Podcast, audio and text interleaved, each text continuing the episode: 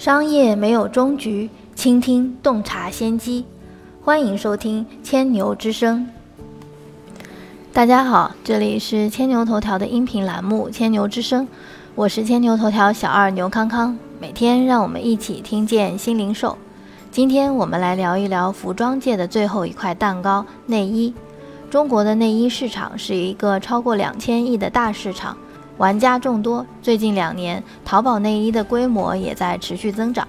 从日均的商品量上，二零一六年同比增长高达百分之四十五，日均成交额二零一七年同比增长百分之二十五。淘宝上不仅有工厂直供和特色风格的内衣，还有平台上孵化的原创内衣品牌。现在，淘宝内衣已经有了二十二万商家。满足个性化需求的特色内衣店铺也多达六百余家，创造了百分之十三的成交占比。新时代的女性喜欢买什么呢？女性自我意识的觉悟，让更多女性从为别人而穿到更在意自己身体和内心的感受。中国消费者对内衣的需求趋向个性化，聚拢型的内衣不再是最受欢迎的选择。主打无钢圈、舒适简洁的内衣品牌，成为备受追捧的新风潮。光是2017年，淘宝无钢圈文胸市场的交易规模就超过了50亿元。可以说，一种新的内衣立场正在逐步确立。他们抛弃了传统的钢圈海绵垫，寻找更适合自己的内衣。无钢圈法式蕾丝内衣成为内衣的新蓝海。这样的独立设计师内衣品牌在淘宝上已经孕育了三十余家，而且独立原创的内衣客单价超过两百元，是普通内衣的近三倍。即便价格高很多，也抵挡不住消费者的热情。我们来看看这方面的消费者数据。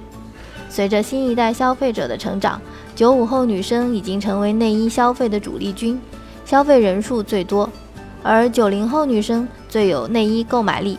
他们在千元以上的贵价内衣里开销甚多，但是同时男士也出手不凡，每年花费万元买家居服的不在少数。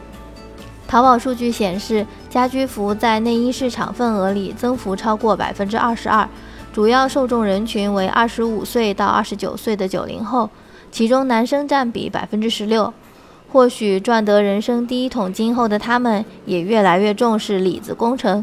即便宅在家里打游戏、看球赛，也需要一件舒适的居家战袍助威。而女生对居家服的需求就呈现了浪漫的情怀，粉色和卡通图案成为最畅销的居家服。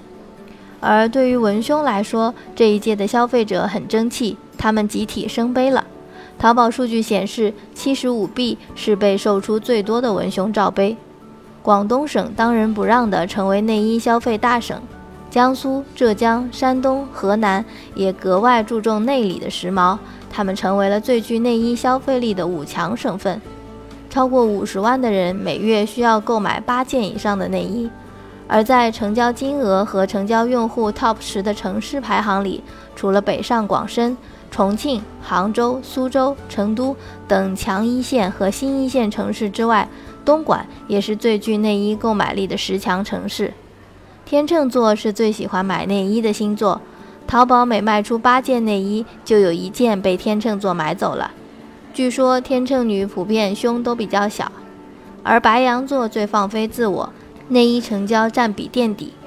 无论是创业卖内衣，还是精心购买自己最适合的内衣，这件穿在女人身体最里面的小东西，都是女性心中对真我的向往和表达。